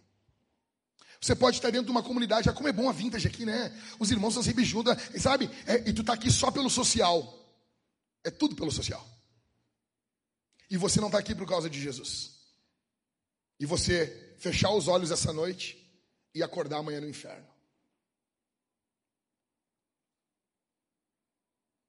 Eu pergunto, você quer que a, sua, que a nossa igreja avance? Você quer que a nossa igreja avance? Você lembra de quem você era quando você entrou aqui pela primeira vez? As crises que você tinha, o que Jesus fez na sua vida, como Jesus mudou você, quando você chegou aqui, querendo servir. Lembre-se do que Deus fez na sua vida. Satanás, escuta, caminhando para o final, ele tem a posse de todos aqueles que vivem como Judas. E eu tenho certeza que nós temos pessoas assim aqui hoje. Eu não estou pregando para quem não veio. É muito comum pregadores ficar falando dos outros. Ah, tem pessoas assim, tem igrejas assado. Não, eu estou falando para quem veio aqui. Com certeza nós temos pessoas que vivem como Judas. Você não quer acabar como Judas? Jogue limpo aqui hoje. Mostra quem tu é. Submeta-se à liderança e não esconda os teus pecados. Judas escondeu quem ele era. Judas, esconde, Judas tinha uma cara de um jeito, um, um jeito de piedoso, um jeito de santo, um jeito de organizado, mas a mente dele era demoníaca. E você pode enganar muita gente aqui. Judas enganou muita gente, ele só não enganou Jesus. Você pode enganar a mim, você pode enganar o pastor Everton, você pode enganar a Mariane, você pode enganar minha esposa, a Talita, você pode enganar o pastor Daniel, você pode enganar o pastor Maicon, você pode enganar o Pedro, mas você não pode enganar Jesus. Pastor, eu sou essa pessoa. Encerrando. Seis coisas que fará, que você vai fazer, se você for um Judas. Primeiro, você terá uma luta mental para esconder os seus pecados. Eu estou falando aqui, eu estou ensinando, e você nesse momento está negando. Você está dizendo: não, não é assim. Não, não é desse jeito. Não, não, não, não, a minha cabeça é, é diferente. Não, não, não, eu não fui bem criado, eu não tive pai, eu não tive mãe. Eu sou doente, eu sou isso, eu sou uma vítima, eu sou um coitado. Você não é uma vítima. Você é um vilão. E o psicólogo não vai falar isso para você. Ele pode ser bom em muita coisa, mas em dar real que você é o problema da sua vida e não são os seus pais. Não são os seus traumas de infância, você é o problema. Então, enquanto eu estou pregando, você está negando mentalmente isso. Você fica negando, você fica tentando arranjar desculpas na sua cabeça. Judas faz isso. Judas fez isso. E é sobre Judas que eu vou falar com os homens, na Homens Fortes de quarta-feira. Não perca. Em segundo, se você for um Judas, você não se renderá ao Espírito Santo nesse sermão. Você vai ficar em uma luta mental, em uma guerra mental, e você não vai se render ao Espírito Santo. Você vai botar a culpa na tua mulher, você vai botar a culpa no teu esposo. Você vai botar a culpa nos teus filhos. Menos em você. Você não vai se humilhar. Você vai botar a culpa em mim. Ah, mas Jack, tu não é um pregador que tu erra pregando. Eu erro muito pregando. Tem muito da minha personalidade enquanto eu prego. Eu sei disso. Só que é inegável que eu estou pregando a Bíblia. Você não vai ser chamado no dia do juízo e Deus vai dizer assim: Eu botei lá no dia 21 de maio um pregador perfeito para pregar para você. Não. Eu sei que eu não sou perfeito e sou bem fraco, mas tem uma coisa que Jesus não vai dizer para você. Eu botei na tua frente um cara que não era honesto pregando. Eu estou sendo honesto com você. Se você for um Judas, você não vai se render ao Espírito Santo. Você vai lutar contra o Espírito Santo. Sabe se essa voz que vai falando dentro de você é com você que ele está falando. Ele está falando com você. É com você. Você é o problema, você é o caos da sua casa, você está destruindo a sua família. É com você, é com você, é com você. Você vai resistir isso. Você vai lutar contra isso. Você vai colocar a culpa em todo mundo, a culpa nos teus colegas, a culpa, a culpa no Badanha, a culpa no Satanás, em tudo, menos em você. Judas faz isso. Em terceiro, se você for um Judas, você vai amar o dinheiro cada vez mais. Judas amava o dinheiro. E ele não amava Jesus. É por isso que ele colocava a mão na bolsa o Evangelho de João diz: e ele roubava Jesus. Ele roubava o dinheiro das ofertas que caíam ali, e muitos fazem isso nos nossos dias. As igrejas que estão avançando hoje no Brasil são as igrejas que estão prometendo dente de ouro, que estão prometendo pó de pirim-pim-pim. Vieram falar para mim: ah, pastor, o, senhor, o que o senhor acha de pó? É pó de ouro. Cara, eu não sei, se tu estava orando em casa e veio um pó de ouro, desceu na tua cabeça, legal. Olha se não estourou uma fluorescente, alguma coisa. Mas se foi mesmo, se não teve a mão de um homem, alguém fazendo, né? Imagina assim, não vi isso na Bíblia ainda. Mas ok. Só que agora tem pregador prometendo isso. E promete isso, e promete rios e fundos. E nessas igrejas o povo oferta, o povo dizima. Por que, que o povo faz isso? Porque o povo não está interessado no reino de Deus. O povo está interessado em ganhar alguma coisa. E Judas é assim. Se nós falarmos aqui na hora da oferta para vocês, nós queremos plantar igrejas, nós queremos pagar as contas, nós queremos encerrar o mês com as coisas em dia. Você vai dizer, né, né, né, né. Por quê?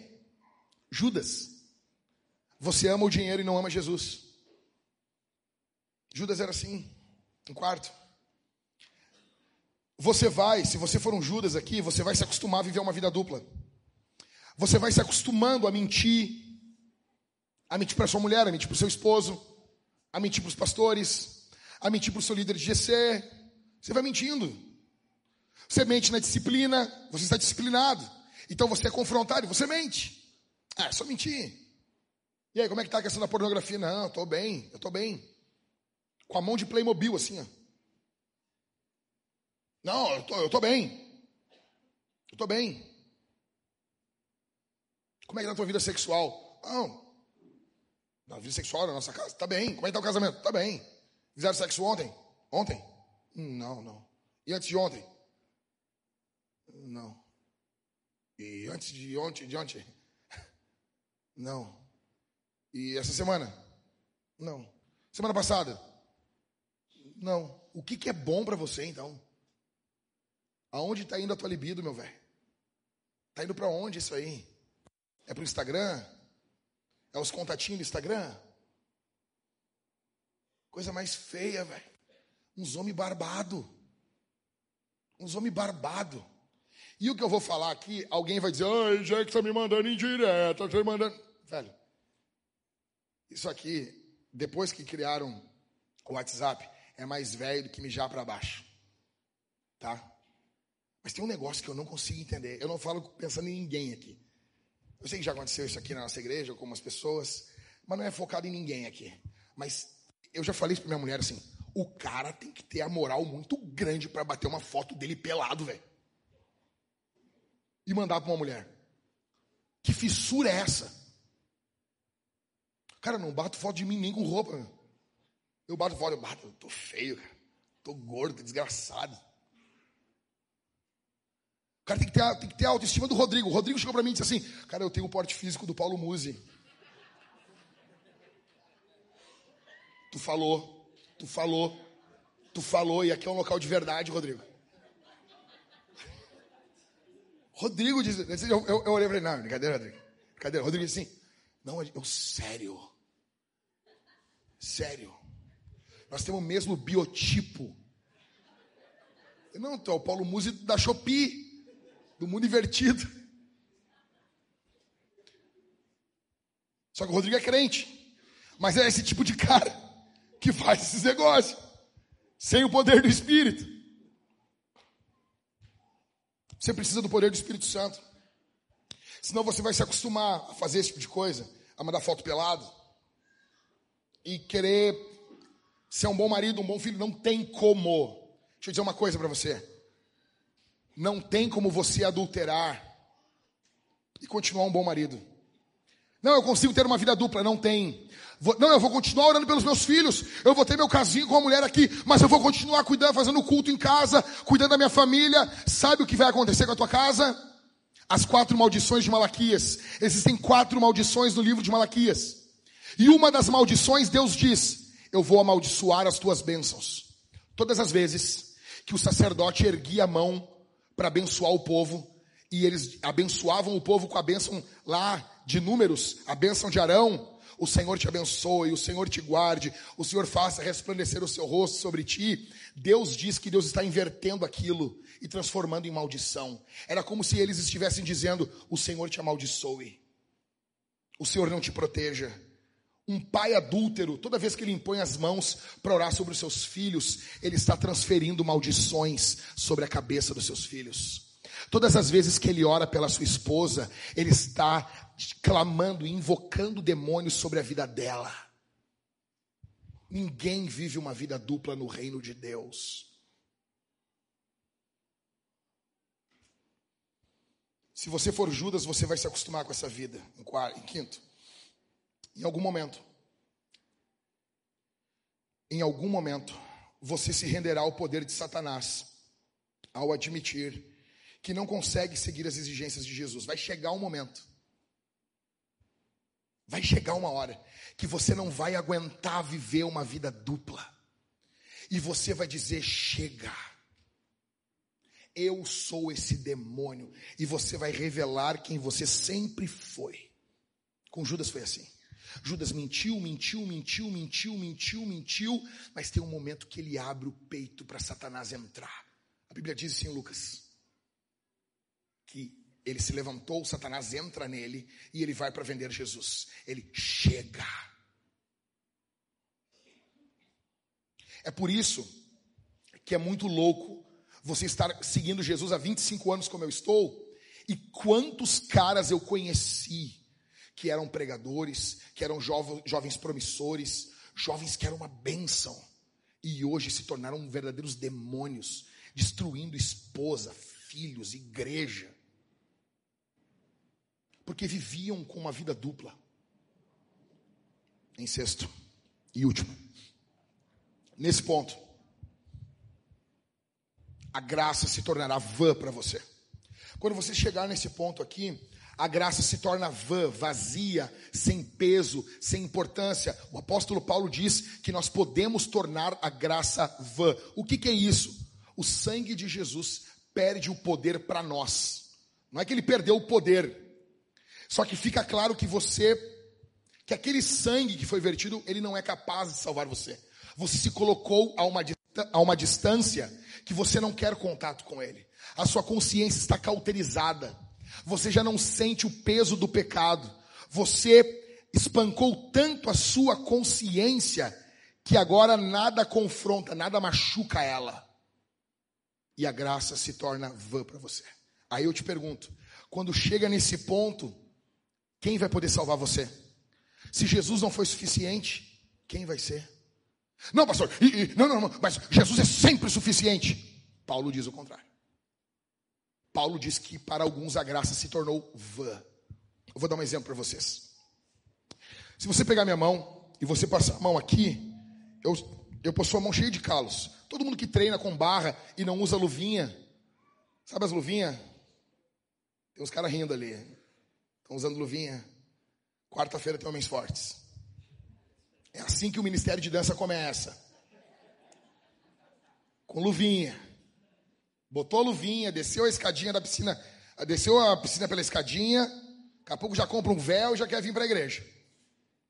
Se você pegar, minha mão, ela tem calos essa parte. O que, que é o calo? Em algum momento da minha vida, eu com a mão lisinha de jovem mancebo, eu peguei uma barra para levantar. E machucou. E daí eu peguei de novo, e machucou, e foi indo. Até que o corpo, ele vai e defende. É a mesma coisa que quem toca violão, guitarra. Você cria calo. Por exemplo, quem é destro tem calo na mão esquerda, no, assim, na, na, ponta dos dedos. Eu, eu sou cheio de calo aqui. Toco violão em casa, nos cultos, todo dia. Vai criando calo aqui. O que, que é isso? É para não doer. Sabe a primeira vez que você pegou, quem, quem toca guitarra ou violão, a primeira vez que você pegou um violão, você foi fazer um Ré maior e doeu. Ai, mas é duro isso. Daí o seu corpo foi criando calo. A Bíblia diz que a consciência é a mesma coisa. Em algum momento a palavra de Deus veio e pau, deu uma paulada. E você deveria abrir o peito. Você deveria deixar essa pancada entrar. Pode falar, Senhor. Pode me confrontar. Mas o que você fez? Você dá uma endurecida. E daí ela vai calejando, calejando, calejando, calejando, calejando. E você cauteriza a consciência. E a consciência, ela fica insensível. Só que a partir disso, vai acontecer a pior tragédia da sua vida. Porque você, Deus fala com a sua consciência. Só que agora você tem uma consciência insensível. Agora, quem vai falar com você? Você não, não ouve a palavra. Você não se, não se converte, você não ouve, você não responde. Você tem uma consciência calejada nada impacta mais a sua consciência. E Lutero dizia: não é bom que o homem fira a sua consciência. Não é bom. Não é bom. Se nós, por que, que muitas pessoas estão apavoradas com o que eu estou falando? Porque elas estão se moldando a isso. estava conversando com a Ingrid lá em casa hoje, e hoje ou ontem, a Ingrid contou que tem um vídeo na internet que eles botam uns, uns homens dizem que são trans, eu vou, eu vou fazer uma camiseta Homem Não Tem Tromba. Eu vou fazer. Eu vou fazer. Eu quero ver só. E vou vender ela, tá bom? Na minha grife. Eu estou, estou. Vai ser umas camisetas fenomenais. My Eggs Lives Matter. Essa vai ser demais. E é, esses trans ficaram diante de crianças sem roupa. E quando eles tiraram a roupa na frente das crianças, as crianças se assustaram. Tomaram um susto. E daí foram, foram explicando, explicando, explicando, o corpo apontando, entrevistaram as crianças e elas disseram o quê? no começo eu achei estranho, mas agora eu entendi. O que, que aconteceu com a consciência dessas crianças? Cauterizou? O diabo ele vai querer mutilar ou o teu corpo ou a tua consciência. Os demônios estão mutilando o corpo de muitas pessoas com essa agenda LGBTQXWYZ. Essa agenda do diabo estão mutilando muitos corpos. E se ele não mutilar o teu corpo, ele vai querer mutilar a tua mente. Então você se torna um Judas. E você não é alcançado pelo poder do Espírito. A graça se torna vã. Você precisa do que então? Você precisa hoje aqui ser honesto diante de Deus, ser honesto diante do Senhor. Ou nós somos cheios do Espírito Santo, ou nós seremos cheios de demônios, ou nós vamos a partir de hoje viver um novo tempo de graça na presença de Deus ou nós iremos viver uma mentira, uma farsa, ou a nossa vida vai ser esmagada pela cultura. Quem vai ser você quando sair por aquela porta? Quem será a tua casa? Qual será o teu casamento? Quem serão os teus filhos? Que tipo de pai eles terão ao sair daquela porta? Um homem cheio de Deus, um homem arrependido, um homem convertido, um homem que joga limpo sobre os seus pecados, ou eles terão como pai um Judas, um mentiroso, um cínico, um sem vergonha, um canalha, que vai ser consumido pelo fogo do juízo de Deus. É você que escolhe aqui, nessa noite, nessa tarde, meu amigo. É você que escolhe quem vai ser você. É você que escolhe, minha irmã, quem vai ser você. Se você vai ser uma cínica, uma pecadora, uma fofoqueira, uma mulher maldita, ou se você vai ser uma mulher de oração, uma mulher que clama pela sua casa, uma mulher cheia de Deus. Quem vai ser você? Quem vai ser você? Você precisa responder aqui. A boa notícia é que Jesus está aqui. A boa notícia é que hoje Deus pode mudar você. Não seja como Judas. Não seja como Judas. Judas correu para longe de Jesus. Judas negou Jesus e correu para longe. Pedro também negou. Mas Pedro correu para Jesus. Essa é a diferença. Quem vai ser você ao sair por essa porta? Alguém que joga limpo? Alguém que diz: o papai fez isso, o papai fez isso, isso e isso, mas a partir de hoje a nossa vida muda. A partir de hoje eu peço ajuda. A partir de hoje eu abro o peito. A partir de hoje eu quero uma transformação. Quem vai ser você? Quem vai ser você ao sair por essa porta? Ou você vai ser mais um cínico, achando que todo mundo é igual a você? Achando que todo mundo não consegue vencer os pecados? Que isso aqui é um teatro? Que isso aqui é uma palhaçada? Quem vai ser você? Nós precisamos responder aqui. Eu quero pedir aqui a todos quantos querem renovar a sua aliança diante de Deus, todos quantos querem rejeitar essa natureza de Judas, querem jogar limpo com quem são, todos quantos abrem o peito e recebem esse sermão, e diz assim: Isso que o Senhor está falando, pastor, é para mim, não é para o do lado não é para o outro, é para mim. Eu quero que você fique de pé. Só aqueles que recebem esse sermão.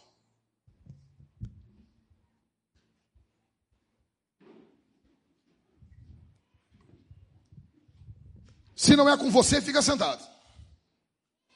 Se você não tem aqui o que jogar limpo, o que se arrepender, fica sentado. Não fica de pé. Só aqueles que querem uma transformação brutal nas suas vidas a partir de hoje. Seja corajoso.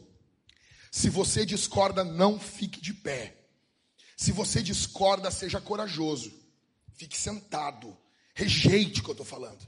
Rejeite. Seja homem, seja mulher. Se eu rejeito o que o senhor está falando. É mentira o que o senhor está falando. Então seja corajoso. Fica sentado.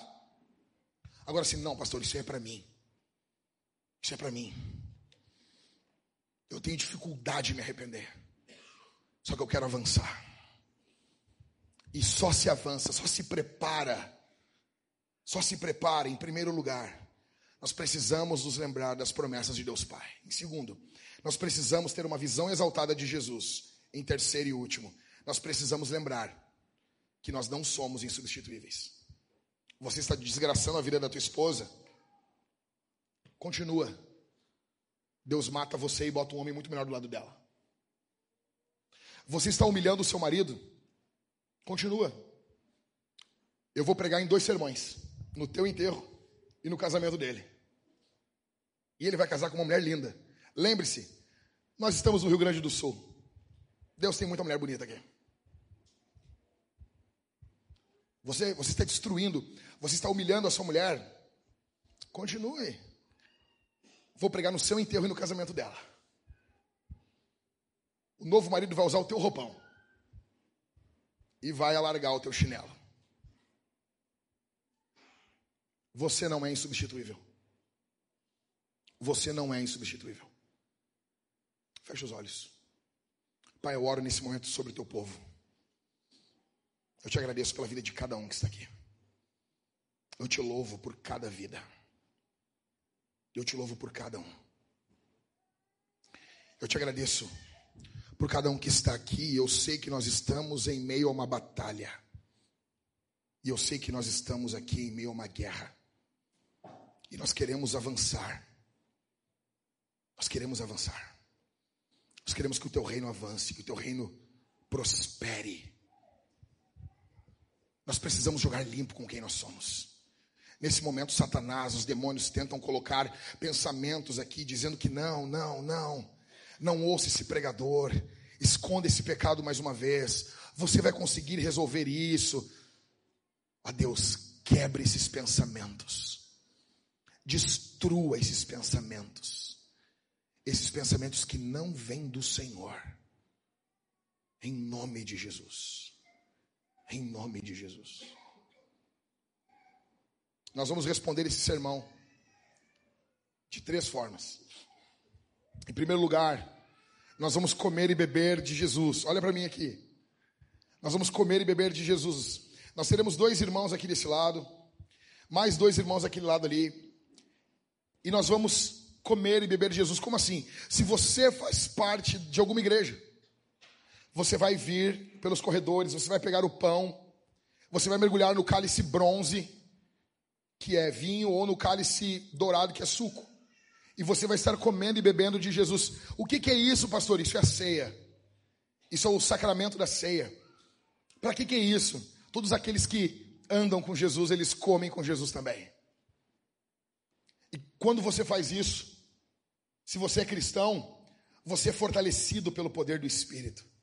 Porque você está comendo da carne e bebendo do sangue de Jesus. Nós vamos fazer isso aqui.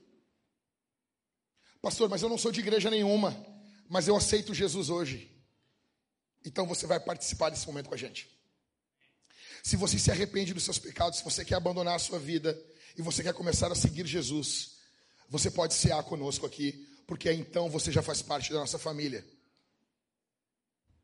Você vai nos procurar depois do culto e nós vamos explicar para vocês os próximos passos, porque você está começando uma caminhada nova aqui.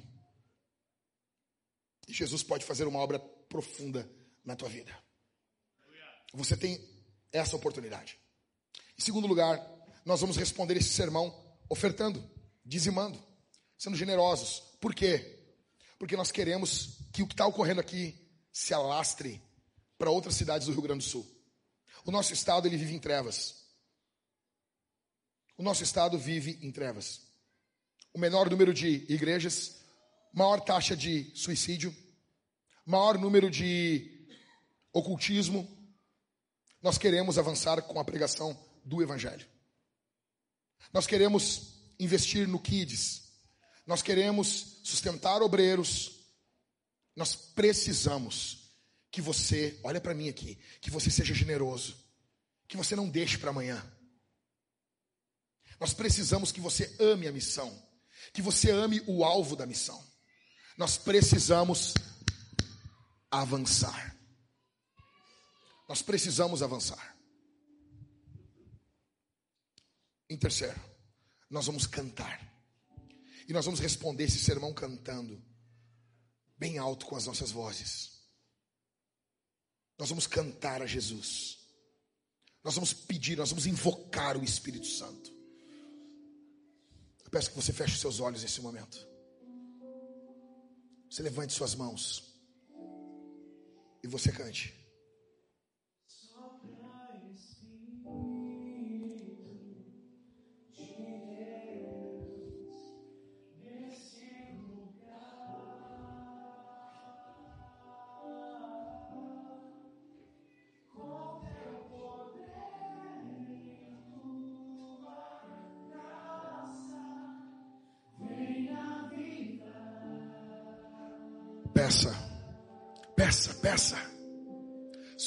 Sopra Espírito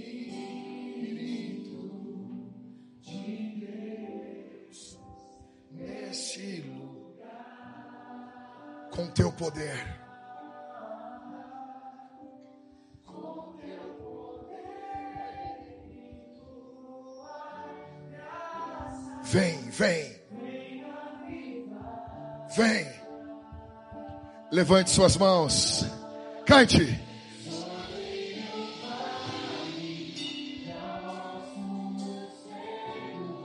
Sopra, Senhor. Sopra, Senhor. Sopra, Senhor.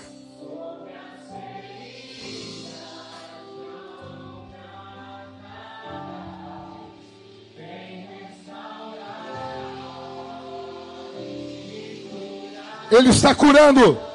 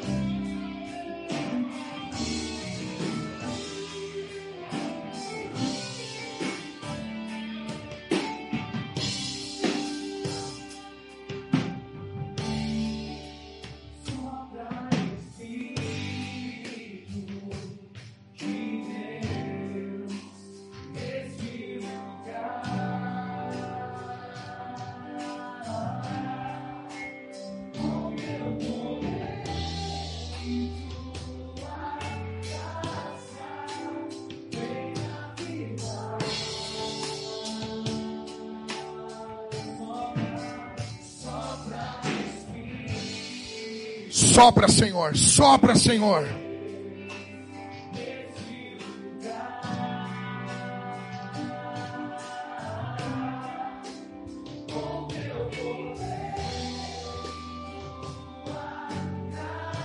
Vem, vem, vem.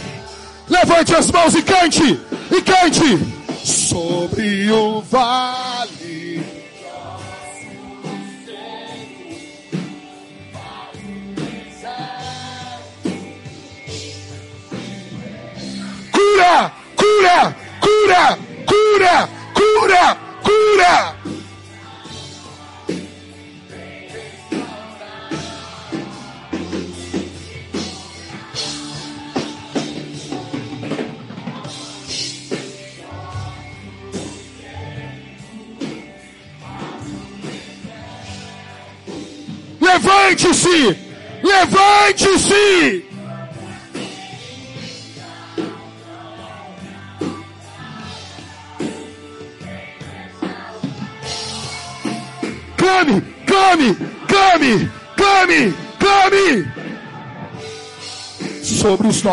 nossos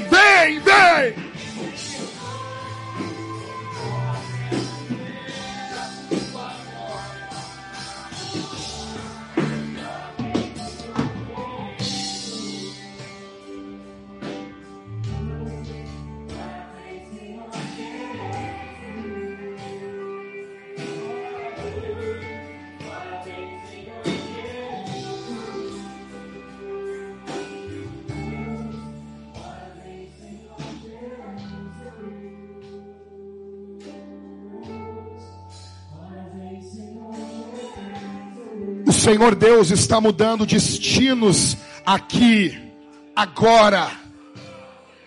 Eu não sou irresponsável, eu não estou brincando com vocês, eu não estou rindo de vocês, mas o Espírito Santo, ele fala bem forte dentro do meu coração, que ele está mudando destinos aqui, que tem vidas aqui hoje, que estão sendo transformadas, que estão sendo mudadas, que estão sendo queimadas, para a glória do nome dEle e para o bem da tua vida. Deus está mudando destinos aqui. Deus está mudando vidas aqui. Deus está mudando famílias aqui. Deus está mudando, mudando, mudando, fazendo nova todas as coisas. Nova, nova, nova, nova, nova, nova, nova.